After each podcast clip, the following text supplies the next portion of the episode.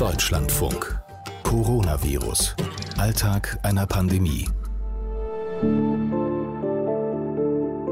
Mehr als ein halbes Jahr Corona liegt jetzt hinter uns. Eine gute Zeit, um zurückzuschauen, um Bilanz zu ziehen, vielleicht auch so ein bisschen. Wir haben in dieser Zeit ja immer versucht, hier mit dem Podcast Leute zu begleiten, diejenigen zu begleiten, die in Krankenhäusern, in Gesundheitsämtern, in Senioreneinrichtungen direkt mit Covid-19 zu tun haben. Und ich fand diese Einblicke immer total spannend, diese kleinen Geschichten, auf die ich überhaupt nie gekommen wäre auf die Schwierigkeiten, die sich ergeben, weil es natürlich immer ganz wichtig ist, Leute zu verstehen in ihren Reaktionen. Und das kann ich ja nur, wenn ich mal so ein bisschen hinter die Kulissen geguckt habe. Das haben wir hier ein halbes Jahr lang gemacht. Ich bin Katrin Heise. Hallo.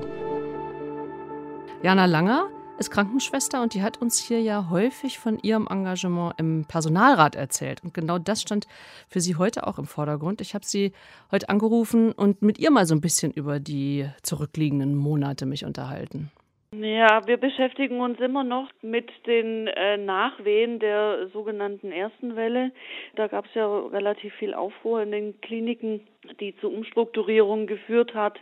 Äh, und jetzt kommt dazu, Corona-Bonus wird jetzt auch für Klinikumsbeschäftigte ähm, ins Gespräch gebracht. Äh, und da ist so ein bisschen der Unmut gerade da, wie der verteilt werden soll, an wen der verteilt werden soll.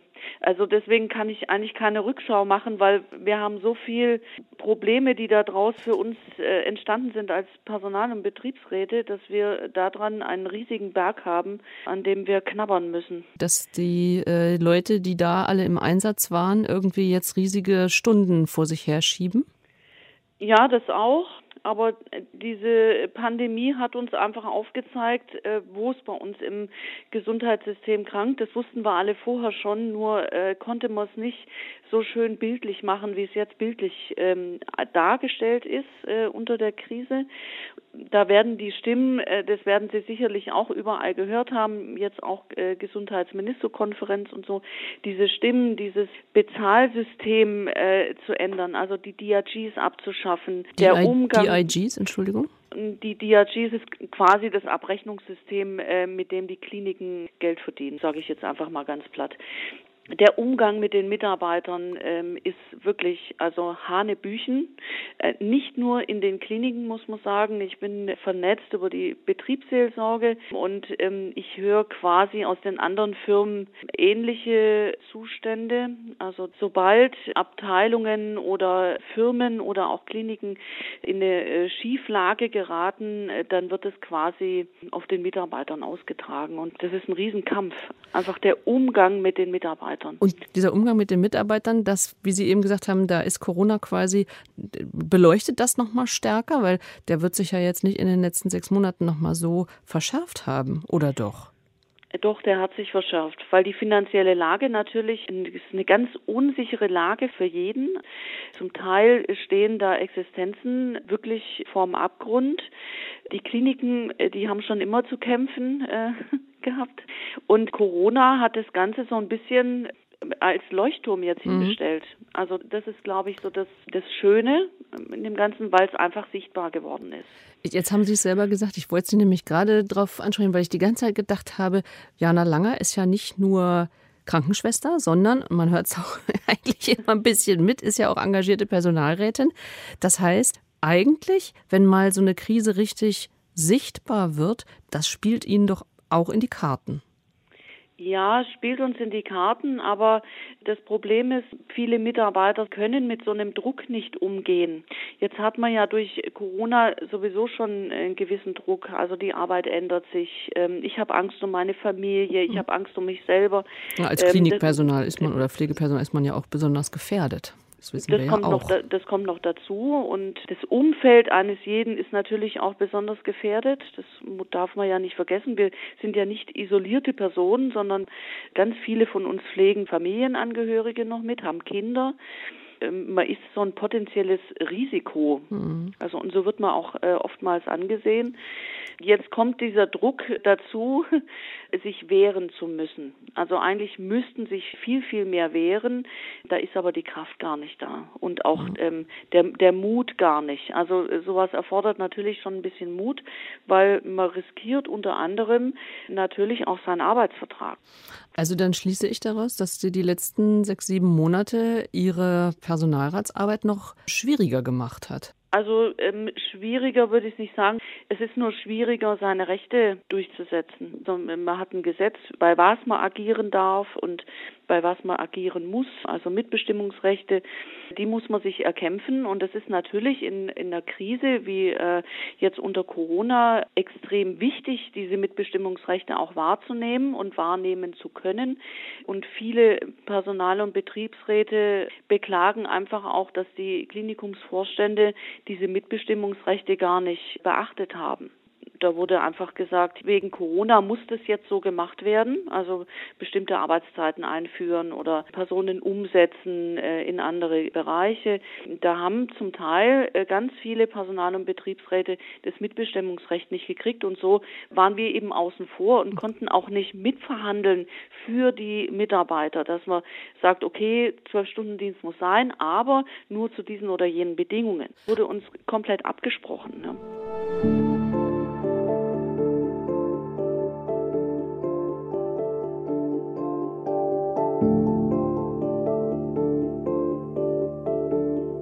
Ich finde ja gut, dass Jana Langer so offen anspricht, wofür Corona so alles herhalten muss.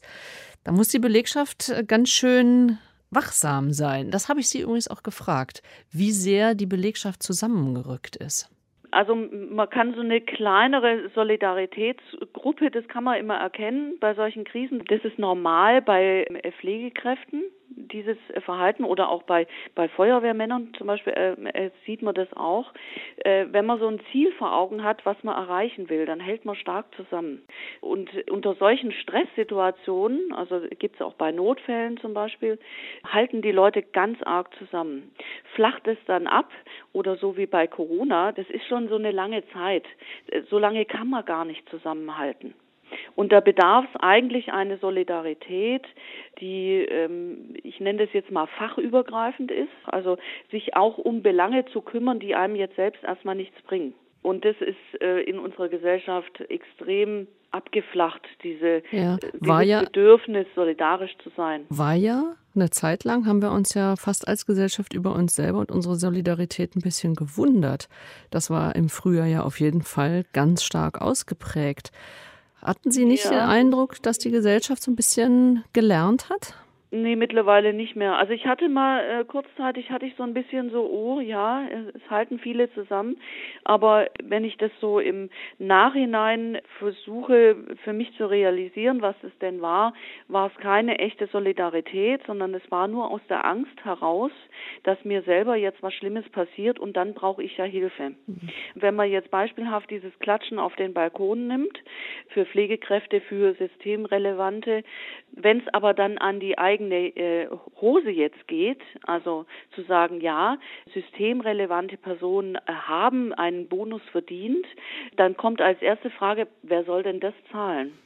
Und ja, ganz viele sind ja eigentlich systemrelevant. Also man kriegt unheimlich viele, ich sage jetzt mal dümmliche Aussagen, die mich wirklich ärgern, weil man anfangs eine riesige Gruppe an Kollegen systemrelevant äh, genannt hat, geklatscht hat, sich aber jetzt nicht mehr hinstellt und sagt, hier, ähm, Herr Spahn, was ist denn hier los?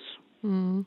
Also wenn da die Bevölkerung sich auf die Hinterbeine stellen würde und sagen würde, Deutschland hat es hier super hingekriegt bisher, wir haben nicht die Todeszahlen, wir haben auch nicht diese extrem hohen Infektionszahlen, mhm. wer ist denn dafür wirklich verantwortlich an der Basis?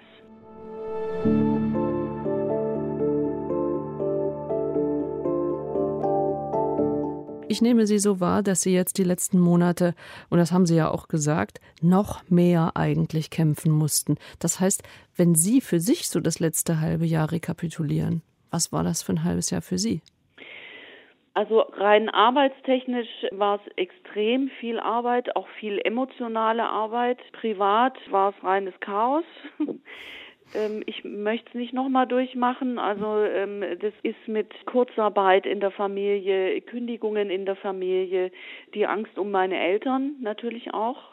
Also das ist Stress pur. Also man braucht im Leben immer so einen gleichbleibenden Fixpunkt und den hatte ich dieses Jahr nicht. Also mhm. entweder ist es ja beim Arbeiten ruhig und ich habe da so meine Erfüllung oder ich habe beim Arbeiten Stress, aber dann habe ich daheim so meine Wohlfühloase, sage ich jetzt mal. Und das hat jetzt bei mir gefehlt und ich merke das auch bei meinen Kollegen ganz viel, so dass die sich nicht mehr erholen konnten. Also man braucht ja auch immer so einen Ausgleich. Und wenn man aber vom Arbeiten heimkommt und da ist es schon anstrengend und kommt dann nach Hause und muss sich da auch noch mit Existenzproblemen äh, befassen, das ist einfach irgendwann zu viel. Also ich mhm. habe da auch gemerkt, ich komme da so an den Punkt, wo ich sage, jetzt ist dann mal gut. Wie gehen Sie in die nächsten Monate?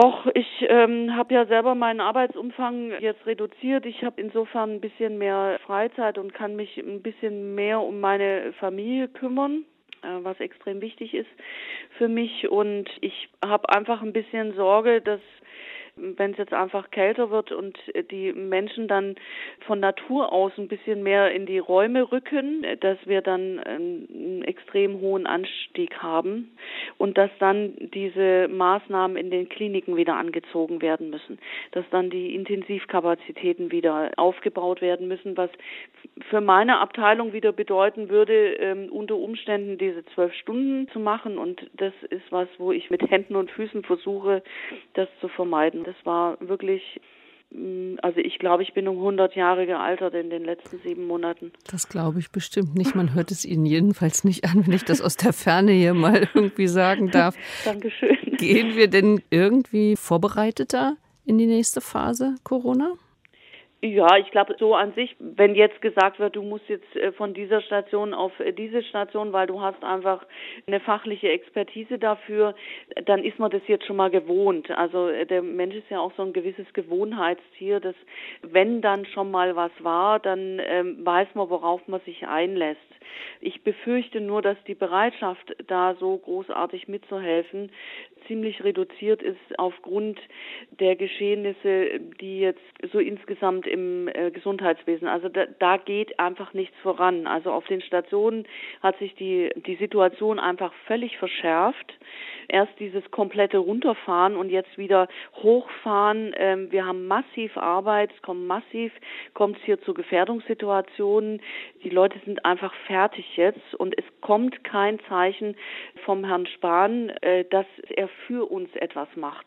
Das ist, glaube ich, das größte Problem. Also zumindest in der Gruppe der Pflegekräfte. Man kriegt keinen Strohhalm geboten, an dem man sich festhalten könnte, um dann im Falle einer nächsten Welle wieder dieses Engagement Engagement zu zeigen. Wir sind davon abhängig, dass der Herr Spahn jetzt in die Puschen kommt. Klare Worte von Jana Langer. Ich hoffe ja immer noch, dass die Krise positive Veränderungen anstößt und da kann man ja klare Worte sehr gut gebrauchen.